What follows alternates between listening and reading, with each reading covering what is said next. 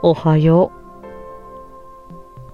今日も花は光の方へ咲く。アネモネはアネモネとして、バラはバラとして咲く。周りがどうとか、昨日がどうとか、明日がどうとかにとらわれず、今、この瞬間にひたむきだから、こんなに心地よい存在なのかもしれない。送られた花が、